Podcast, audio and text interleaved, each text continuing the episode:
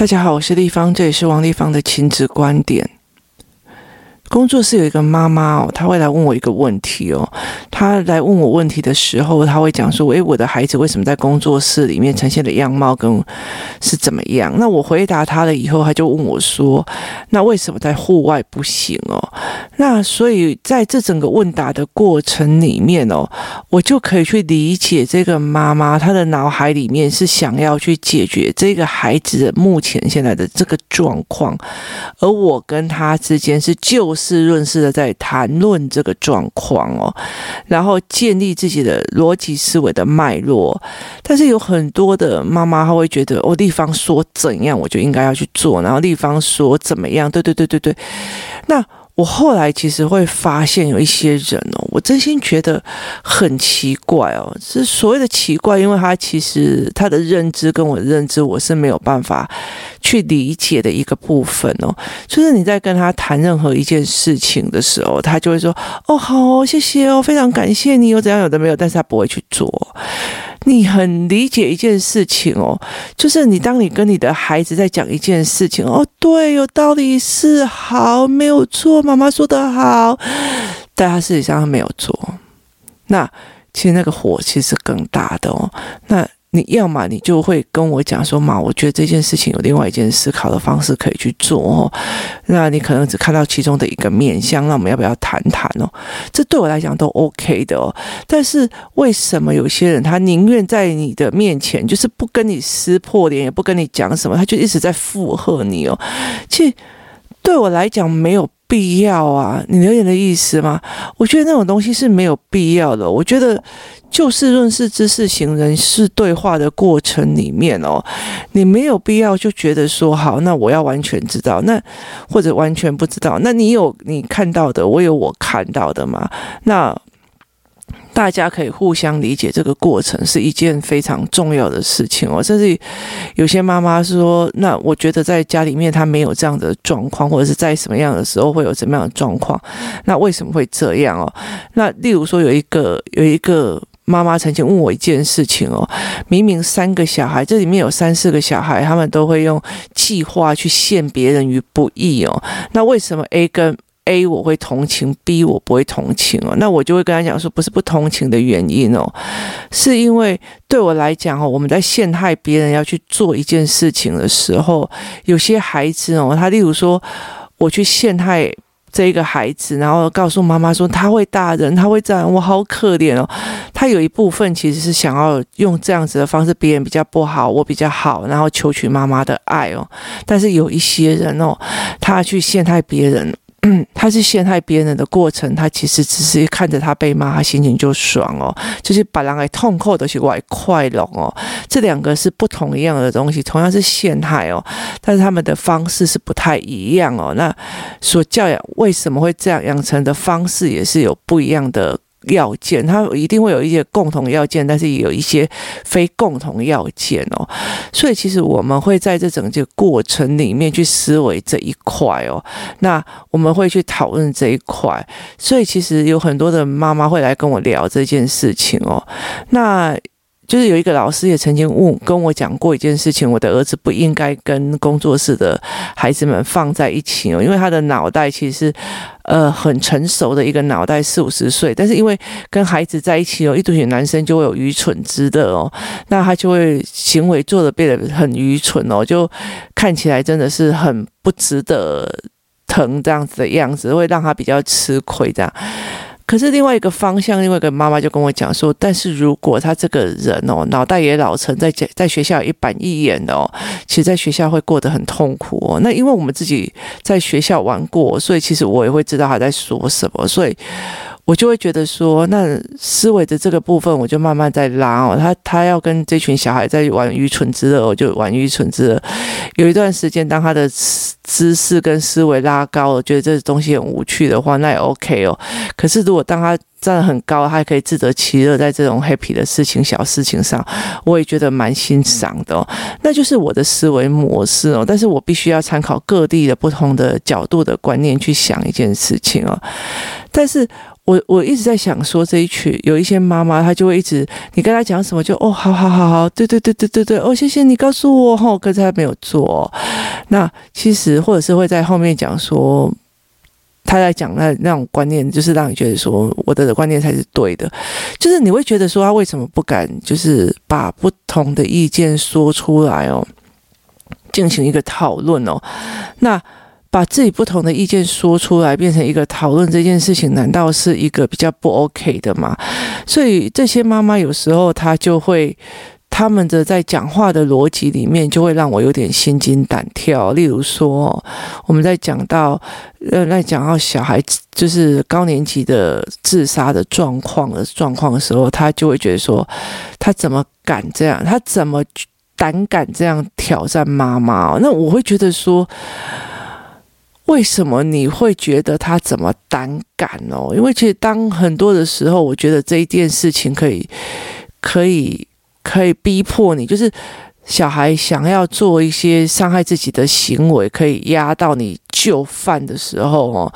那我为什么不会做呢？因为毕竟你们的亲子关系不是你亡就是我死的状况哦，就是它是一种零和游戏的时候，他就会做这样子的状况。那其实其中应该要检讨的是，你为什么会让孩子陷入就是亲子关系就是一个零和游戏的过程？那。这个孩子他就必须要开始去思维这件事情哦。那，所以我常常在觉得说，为什么你你不敢跟我说？可是地方我有一些事情不懂哦。那如果照这样的理论下去，会不会怎样怎样怎样？或者是怎样的？就为什么你不敢说出不同的意见或不同的想法？然后呢，你就。做成了一种我表面觉得你很厉害，表面的行为，然后私底下又在那边碎碎念，或者是不以为然哦。那其实这对你没有任何的好处哦。那很多的妈妈会在工作室里面的一个状况，其实在就是会觉得，诶，那我觉得这一点我没有办法思维过，那为什么会这样？那为什么会这样？那其实我们要的目的就是帮这个孩子的脉络拉清楚，然后去整个去协助他。那不是代表说你要不要讲出来的原因。那后来我理解一件事情的原因是在于是说呢，其实对有一些人来讲，哈，我不敢把事情真的讲清楚一些，我是把这个面子或者是你的喜好跟我的，就是我不要去撕扯这个面子这件事情，看得比事情本身还要重要哦。所以他意思就是说，我在这整个东西不要讲我的相反意见或干嘛，是因为我不。不想要撕扯我们表面上的和谐哦，这个东西哦，表面上和谐哦，表面上我的宽容，表面上我的。正能量哦，是让你觉得是很棒的哦。那不应该有反意见哦，来去把我们的表面和谐弄起来。但是我心里又对你不服哦。那这件事情对我来讲哦，是一件非常危险的事情，因为孩子也不会去讲哦。那这样子的大人，他卡在这个点，有一个非常大的是，他不会去想讲，他也不会想要处理问题哦。那如果小孩有一点点稍微想要不同的意见出来的时候，他就会界定为顶嘴或者是不合群。他竟然敢跟我说什么？他竟然对我说什么？这一句话其实就是你怎么胆敢冒犯朕的意思哦。那所以你在跟孩子的对话里面哦，是那种表面的亲子关系跟表面的和谐。重于这个孩子怎么思考的，他怎么会讲出这样子的话，是比还要重的哦。但是我在的我的观念是因为我自己，或者是有一些我们工作室，我被带带领到很多的父母的状况，是因为你孩子你要大量的讲出你的思维模式哦，甚至你的语言可以建立你的思维模式哦。那我必须要让孩子哦知道用。用论点来跟我讨论相反意见哦，例如说我说的一个某些东西哦，他他们跟我讲说，可是立方以我们老师说，以自然界的方式来讲哦，这个论点是没有办法过的。当他可以跟我在讲这样子的东西的时候，我们就是对针对文本或者是针对这个议题某些在讨论的时候，为什么不行？只是因为这个考虑到。你对我的面子，或我对你的面子，或孩子的面子嘛？那如果我今天跟你讲说，诶，这个孩子哦，这样子状况不好哦，你就在觉得说，这是我你在说我教不好孩子哦，跟你在定你在想说，诶，我应该要怎么去写，找出原因？你想要问我原因哦，这两个会带成你孩子哦走向不同的世界哦。那我在理解的一件事情是，为什么？为什么你不敢提出相反意见？那这有两个可能性，一个是你本身就没有自己的思维哦，那思维模式啊；另外一个本身哦，就是一个非常大的一个点哦，就是你不想破坏表面的和谐哦。那我觉得不敢破坏表面和谐的这件事情，是一件非常严重的事情哦。我觉得我在所有的领域里面，或者在所有事情的里面哦，那。我觉得我是一个非常敢破坏表面和谐的这一个人哦，因为我觉得这件事情本身没有道理哦，那我就没有办法去做表面和谐的这件事情哦。那为什么大家要去拱出一个表面的和谐的状况？那你事情没有解决啊，那你何必呢？哦，那。有很多的妈妈，她其实一直在这样子的恐怖平衡里面哦。她带着小孩去参加非常非常多的活动哦。那看起来每天都在脸书上拍啊拍拍拍拍拍拍。那其实她已经有一个点是在于，是我都已经这么尽心尽力的带孩子哦。那。以后他长歪了也不是我的问题，我已经尽力了。可是有些有些妈妈其实会让我理解出来，是他那么大量的安排的活动干嘛我都没有，其实不想跟他自己的孩子单独相处哦。我这个时间可以把他丢给老师，我就可以去喝个下午茶，这对我来讲是多么轻松的一件事情哦。可是对我来讲，其实我觉得像现在哦。我以前像现在我，我的女儿回来之后会跟我大量的讨论很多事情。当她知识性，我在她很小的时候先用语言，然后认知的语言，然后描述，然后甚至比较大的一些语言，例如说这是排挤，这是求不得，这是这是初始印象造成的人际关系的问题哦。那慢慢的，她在。上国中之后，他有各自的他自己的知识性价值，可以跟我提出相反意见哦。那对我来讲是一件非常享受的一件事情。那像现在的那个思考班的孩子哦，他们有时候只要知道我在工作室下课，就会过来，然后跟我讨论哦生死观啊，或者是电动玩具里面有没有鬼啊，那或者是说嗯。我为什么会觉得有有鬼从我旁边经过啊？然后他会问我说：“我小时候曾经有没有被人家就是怎么样欺负过啊？然后以前我的老师作业有没有像现在这么多啊？”就是他们其实脑海里面哦。只要你语言给他，你才会发现这群孩子里面的脑海里面思维的模式是非常的多的哦。那如果你的孩子没有思维语言，他就是空空的、傻傻的进去，然后你照做写作业干嘛都没有的哦，那是没有什么用的哦。那我很希望是他们在语言里面有思考，然后开始来跟我讲哦。像我在跟他们讲躲避球的全场的观念的时候，他就说：“哎，不对，我们现在的规则是什么样哦？那你为什么可以不讲？”你不同的相关的思维模式哦，那你是可以讲的哦，那你是可以做你的思维的校，就是思维校正。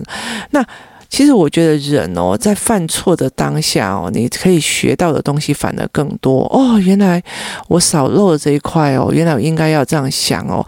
那你的思维模式，你才会学到更多哦，而不是思维就。就是等于是错的，就不等于被打被骂，那当然他就没有办法建立到这一块当下去哦。但是你如果犯错了以后啊，原来我少考虑这个，原来我少考虑那个，这个其实就会让你的状况就是会比较思维的道那。很多的妈妈就会不喜欢小孩顶嘴哦，很多的妈妈是不喜欢小孩跟他反对的意见哦。可是我不不是这样讲哦，如果让我定义成顶嘴哦，那我会想说，那你讲的内容有没有道理哦？有道理，那就是你的口气的问题哦。那我们就讲，我们就上语气的概念哦。那没有道理哦，那就是逻辑打结了。那我们就是往逻辑这个东西在跑哦。那。这两个都有两个地方就会看我看到的盲点哦。那等到了越来越大的时候，我就会觉得说他的思维越来越有道理，然后有没有加知识性进去，而不是我不管啊，我就是想要穿短袖出去的，我不管了，我就是喜欢，我就是。那这个东西就就是他没有思维性可以去跟你对谈哦，那就没有办法去了解这一块哦。其实，在小孩每一次所谓的顶嘴或者讲相反意见的时候，你才会知道他卡在哪里或思维在哪里哦。所以，其实我后来会觉得说，当妈妈她没有办法。敢讲出他的相反意见的时候，你真心觉得这是表面上的和谐吗？不是啊，其实真的看得懂的人哦，真的觉得你很羞辱人哦。你表面上好像一副那种要巴结人家，说对对对，你都是都对，然后但是你私底下做的方式都不太一样哦。说穿了，你当。别人真的觉得这么笨，看不出来你的手脚嘛？那后来到做别人也会觉得说随便你哦，你高兴怎么样就怎么样。你反而把你的你的人生哦，后来可以求助的东西全部都不见了。那越多人看到这一点状况哦，就是别人善意的去介绍给你啊，那你就说对对对哦，对哦，那个好像怎样怎样怎样。那你也没有说你的困难点或干嘛，你也没有做，然后你放着孩子在那边啊，我的孩子哦就是怎样就是怎样，然后继续抱。怨哦，那没有意思的。你没有去，你你没有去面对，然后你你别人给你的意见哦，你也没有想要参考，那你又你又没有讲出你的疑惑跟你的思维脉络，那。这样子，你只是让小孩进入了一个万劫不复的一个地方哦。因为如果这一群孩子很习惯看大人哦，就事论事，在讨论一件事情，提出相反意见的时候，他们也就会慢慢的去提出的相反意见哦。所以，其实像工作室大桌子哦，一段时间哦，如果留得比较晚的时候，前面大概就是我。因为我早上在开会哦，然后下午就会妈妈们上来就会开始来问问题啊，然后再讨论问题哦。到要比较结束离开，我在收桌子的时候，就会一群小孩围过来在讨论一件事情哦。因为他们等于是变成是我们就事论事在讨论这件事情的脉络拉得很远，很厉害哦。可是问题是在于是说，如果你这个妈妈没有办法敢讲反对意见哦，那。所以你的孩子也没有办法对你讲任何反对意见哦。那个所有的反对意见就是在挑战你的权威，挑战你的面子，挑战你的作为哦。那这个孩子就越来越不敢讲哦，甚至他后来到最后越就算忍不住的敢讲啊，那是一整个爆裂哦，就是反抗或者是离家出走，他会做的就是会比较多的。但是如果你真的是想要帮这个小孩子跟你之间呢，我觉得，我觉得哦，我。在这样子的年纪里面，在养育孩子的过程里面，我会理解是一件事情，就是我真的很希望我的孩子以后未来哦，带新的窗给我。意思就是说，例如说我们现在现在。教父母电脑或干嘛？哎呦，不懂啊，我不懂，我就是不懂啊，我就是怎样？就是你不要用那种方式来跟我谈哦啊，不懂我们就学啊。哎呀，你就是看搞啦，你就是安那啊，你就是看不起你老呗老母啦。就是你不需要用那种话来跟我谈哦，我们就只是想要把这种东西学好而已哦。那你也不需要就觉得说有多么的状况啊。那。我常会在讲说，其实孩子未来的科技越来越发展的时候，他会带着新的所谓的知识过来，会带着新的呃工具过来，或者是带新的科技产品过来哦。他是我的另一道窗哦，他走出去了，帮我看到很多的东西，学了很多的东西哦。那他会给我很多的不同的意见或思维模式哦。如果我一直在定义他这样顶嘴哦，或者是没有去取悦我，把我的话当成一个神哦。那这件事情就是让我觉得非常可惜的哦，所以我会觉得说，当一个母亲哦，她在所有的工作，就是在跟人当中哦，她不敢得罪人，就一直在那边对对对，是是是，还把自己认为自己是很正向的人哦，是个好人哦，对我们来讲，其实真的蛮伤的哦，因为其实。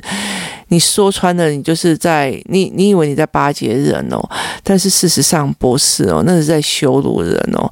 那我会比较了解一件事情，这件事情如果一个妈妈没有把它建立起来，我们就事论事，把不同意见拉出来讲哦，然后去思维的过程里面，你反而在你的教养里面，其实会付出比较大的代价。这样子的妈妈带出来的小孩哦，有很大的部分其实就算乖乖的哦。很服从哦，他会觉得我的小孩很乖。我现在亲子关系非常的好哦，所以带我们来讲，这个孩子其实已经完全没思维，你想要做什么就好了。他们不要有反击哦，那就算有反击，我会是在家里哦，那妈妈就会变成一个施暴者跟承受者在互相调换哦，就是妈妈在要求小孩的时候，是妈妈是一个承施暴者，然后小孩就是一个承受者。反正我做好了，你就说我是好学生。那到最后就是小孩受不了的，就换妈，小孩是一个施暴者，然后小孩妈妈是一个承受者。所以其实有一次我非常有趣的一件事情哦，就是很多人在跟你讲说，我们来号称哦，我们写下一个东西哦，就是我们发誓我们不打小孩哦。那我其实。很难过的，在接下一句说：“你们知道有很多的大孩子哦，其实他们后来已经在开始打妈妈了哦。那其实他就是在这整个过程里面，我们不同意见，没有办法用正好正确的方式去互相哦了解，或者是说出来，这才是一个非常可怕的一个东西哦。”你的孩子怎么跟你讲不同的思维哦？他，你被爸爸建议成定义成顶嘴还是非顶嘴哦？或者是他，例如说他让我觉得这是顶嘴，我就觉得这思路不对，是是口气的不好，逻辑对还是不对？这才是一个非常重点的一个问题哦。那所以我想要跟孩子们在聊的这一块就是这个样子哦。你怎么去定义这件事情？你怎么去思维这件事情哦？这才是一个非常重要的事。那小孩本来人生当中，他以后会看的东西跟你不一样哦。那他会得到的知识点也跟你不一样哦。那你为什么没有办法去跟别人讲说？可是地方我不会这样子想诶。可是地方如果照这样子的，你这样子说的方法哦，那为什么我的小孩会怎样怎样怎样？就是我们其实只是为了孩子好，我们只是想要把那个要点。说出来，那为什么你不会敢讲？你说哦，对对对对对对，是是是是是是是。那其实你要去面对你现在的状况，你才有办法去面对孩子的状况哦，他才可以会去思维这件事情哦。如果你觉得别人都不能被讲相反的思维的时候，那你有没有想想看？那你有没有办法接受你的孩子讲相反思考哦？那说一句比较直的一件事情哦，其实，在对同一个议题哦，不同的角度哦，其实会有不一样的思维的模式的哦。那小孩怎么去理解这件事情，或你怎么去理解这件事情是非常重要的哦。例如说，其实有一次我们这阵子有一段时间，我们常常在做那个。就是 nerf 枪啊，或者是我们会玩枪，或鬼灭之刃的时候有会会玩刀剑哦。那还有些妈妈就觉得不可以给小孩子玩刀剑哦，那要不然他以后会变成暴力者。可是有一些妈妈就会觉得说，我们这些小绵羊的妈妈已经没有让孩子有一个拼搏的力气跟一个所谓的狼性哦，就是他有一个在。呃，商业上的战略的思维，想要抢赢的状况哦。那很多的妈妈用小绵羊的方式，一个女人的方式带领一些孩子哦，变成另外一个小绵羊哦。这对商业的妈妈来讲是，其实是会非常的不 OK 的哦。那。其实我们可以在这整个桌子上，大家在讨论这件事情哦。那我也会给他们的孩子，就是他们会两方在讲这件事哦。可是有些妈妈就会觉得，你们的小孩都在玩那个，我不要我的小孩跟你玩在一起哦。还有，那枪哦，就是这样。你你你们这样以后会把自己的小孩变成一个。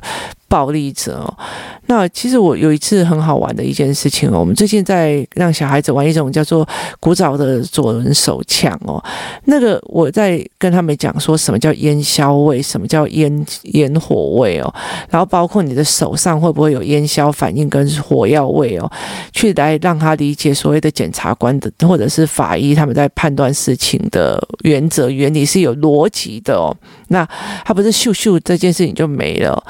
那后来，其实我们在做这件事情的时候，有些有这很多妈妈当然会觉得说：“哦，你们给枪哦。”那我其实，在看那个东西的时候，我就问在座的所有妈妈哦，说：“你们小时候应该都玩过这种枪吧？那每个人都有啊，你知道吗？那你们有没有思维一件事情？小时候没有玩过这种枪哦。那小时候我们看的卡通哦，其实最暴力又变态的哦。你看到一个那个什么希巴希巴安德里，然后他为了要追人哦，然后就把他整个墙壁。撞出一颗动哦，或者是他会追着一台车去撞那只老鼠，还去撞到墙壁哦。其实他其实是非常残忍或干嘛。可是我们为什么没有变成一个残忍的人哦？是因为我们的思考逻辑有太多的选择性了。所以今天不是枪给你跟不给你的这件事情，而是这个人有没有思维模式去找到一个更好的选择，跟不需要这样处理事情的思维模式跟方法哦。所以不是给不给枪哦，给跟不给哦。今天说一句比较难听的，我给了枪以后，我教孩子所谓的思维模式，我带领孩子什么叫做烟消味，我带领孩子什么叫做布局哦，我带领孩子怎么去理解这件事情，甚至我的孩子他们去摆摊的时候，跟他们讲说，你们没有玩过这个吧？这样一枪哦，就是一块钱哦。那他们是在怎么思维这件事情是 TA 这件事情，而是把它拿来做一个情绪的发泄哦。那如果你从来没有给他枪哦，那他看别人玩，他自己得不到哦，然后很气哦，那个愤怒一直在手上哦。当他有一天真的拿到枪的时候，他会把那个愤怒变出来哦。其实不是给枪不给枪的问题，而是你中间的思维的模式的问题哦。所以。怎么去把这件事情哦，就是呃，小绵羊妈妈怎么去跟那个财务的妈妈去做一个协调，让我们互相交流，然后取中间值，然后我们去理解这件事情哦，这才是一个非常非常重要的事情哦。但是很多人就觉得，反正你就禁止他就对了，或者是反正你就怎么样就对了。那工作室有一次出去去别人家玩的时候，有一次他们就在做一个砍杀的一个游戏。那那时候我就跟他讲说不要玩这个。那可是因为当场是有有主导者在嘛，那我就跟他们就会讲说，后来我就跟他讲说，我现在是在保护你，我目前没有办法解释为什么。要做这件事，可是你听地方一讲，如果你今天不想要我帮忙你们，你们就说以后我就不管你们的死活。但是我可以告诉你，我现在在保护你们，那可以接受的话，你们就不要先听我的，不要玩这件事情。然后我讲完以后，我就离开了。那有有几个小孩就赶快冲出去外面说：“地方你你会这样讲，一定是有你的思维模式可以告诉我吗？”这个才是最重要的，不是你禁止跟不禁止，而是这些小孩知道你在做一个决策的过程里面是有思维模式，而这思维模式是他们心服口服的，不是反正这个东西就会怎么样，不是你小时候拿过枪，你长大一定会变成杀人犯，也不是你小时候从头到尾都没拿过枪，你长大就不会变成杀杀人犯，这中间其实是有论点的，所以不同的相反意见，你敢提出来说，哎，我觉得哦，玩枪不好哦，呃，因为怎样怎样怎样。那我就会再提出另外一个反论哦，在这整个所有的反论里面哦，大家去思维你要保留哪一块，不保留哪一块，该加强哪一块才是重点，这才是最重要的哦。把你的思维清清楚的一个非常重要的是，其实在。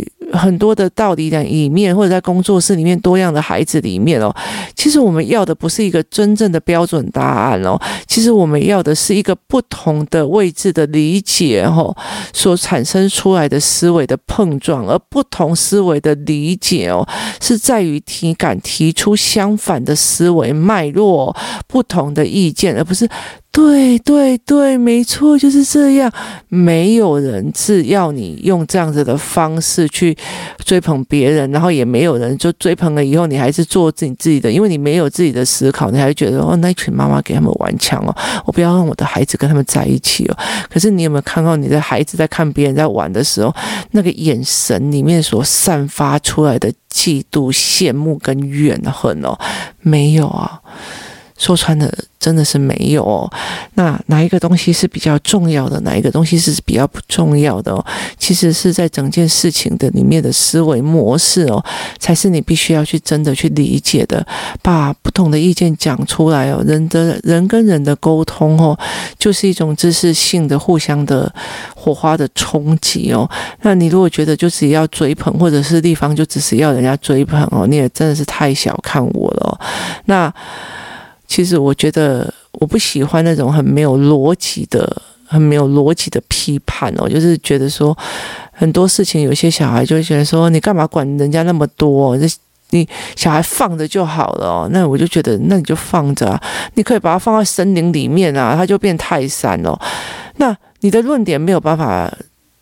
让我觉得是有知识，你只是一个酸民，想要做一个没有逻辑的丁点哦，那我会不会觉得没有必要讲啊？说穿了，你就是比小屁孩还不如。但是如果你可以用知识性说，诶，可是，在某个理论上面，他有讲到一个怎么样的状况哦，他是少思维的哪一块模式哦，这样子的状况，其实每一个人都可以接受不同的意见哦。那说穿了，你只是在意着你的脸面哦，在意着你不要去。得罪别人哦，真正在意的，你不在意你的思维本身，不在意你孩子的思维本身，也不在意这件事情，你要去处理出一个架构来哦。对你来讲，现在小孩乖乖的不顶你嘴哦，你就误认为这是你美好的亲子关系哦。那我也真的。祝福大家，那可能是我没有办法接受，本人的个人观点没有办法接受，因为我觉得人的一生中里面有非常多的思维跟思维的冲突哦。那如果他们在孩子们在我的身边，可以把这个东西理出一个脉络来，他以后未来的思维模式就更紧密，他就更好去解释他所有的事情的时候，这个孩子在未来就不会被。不会需要 Q 下回嘎哦，这个才是对我来讲最重要的一件事情哦。那所以，如果我自己是没有办法讲出相反意见的人哦。你自己想想看，说这样是不是你想要传达给孩子的哦？那这个整个亲子的模式又是怎么样哦？你的关卡又是在哪里哦？其实不一定是小孩哦。现在目前小孩乖乖的听你的话，照你的话做，叫你不要玩电动就不要玩电动，叫你不要玩干嘛就玩干嘛。但是未来他是不是他自己的思维哦，是一件很重要的事情哦。那。其实像有一阵子，我其实非常非常的不喜欢所谓的中国制的东西哦，包括，呃，我们很多的监视系统，或者例如说你买中国的手机哦，其实容易被监控或干嘛。那我女儿其实反而会讲了一句话：哇，太好了，我还没有办法宣导民主自由理念给他们呢。既然他会监控的话，我就。那个 iPad 放在前面哦，让他去宣导反，就是我要反渗透他们哦。所以其实后来我会在理解一件事情，我所认为的哦，跟他认为的哦，有一个不同角度的思辨，没有说人是哪边好是哪边坏哦。像当初很久很久以前哦，中台湾的那个中华民国政府也常常把一些什么报纸啊或干嘛用用用那个热气球丢到中国去哦。那今天人家都已经 camera 对准了你了，你为什么不要反思维去把它用出来哦？这这是一个非常有趣的思维观点哦，所以我跟我女儿讲说，不要弄这种东西哦，因为其实你有可能会被监控，他反而会给我一个提供一个不同角度的思维哦，这反而让我觉得非常的好玩哦，这才是真正的所谓的思维的活化的刺激，而不是我坚持，反正现在你就是不行哦。那如果孩子以后，拿别的东西来顶你的时候，那你又该怎么说？说穿了，他也只是是另外一个国家，那不同的意思。那这对我来讲，反而会比较没有给孩子枷锁，让他自己去思维这件事有不同的东西，那我们才会产生不同的火花。今天提供大家思考，你是一个不敢说相反意见的人吗？你是一个别人说什么，你只会说对对对对对，但是你心里不屑，你也不会讲的人吗？你真心觉得面子跟表面的和谐真的是非常非常重要的人吗？重要到在这整个过程里面，你可以不想要去听别人在想什么，并且在做什么，别人是怎么看的？那你希望这件事情传达给自己的孩子吗？提供你这样子思维，这是我的个人观点，也是我个人的思维。非常谢谢你的收听，我们明天见。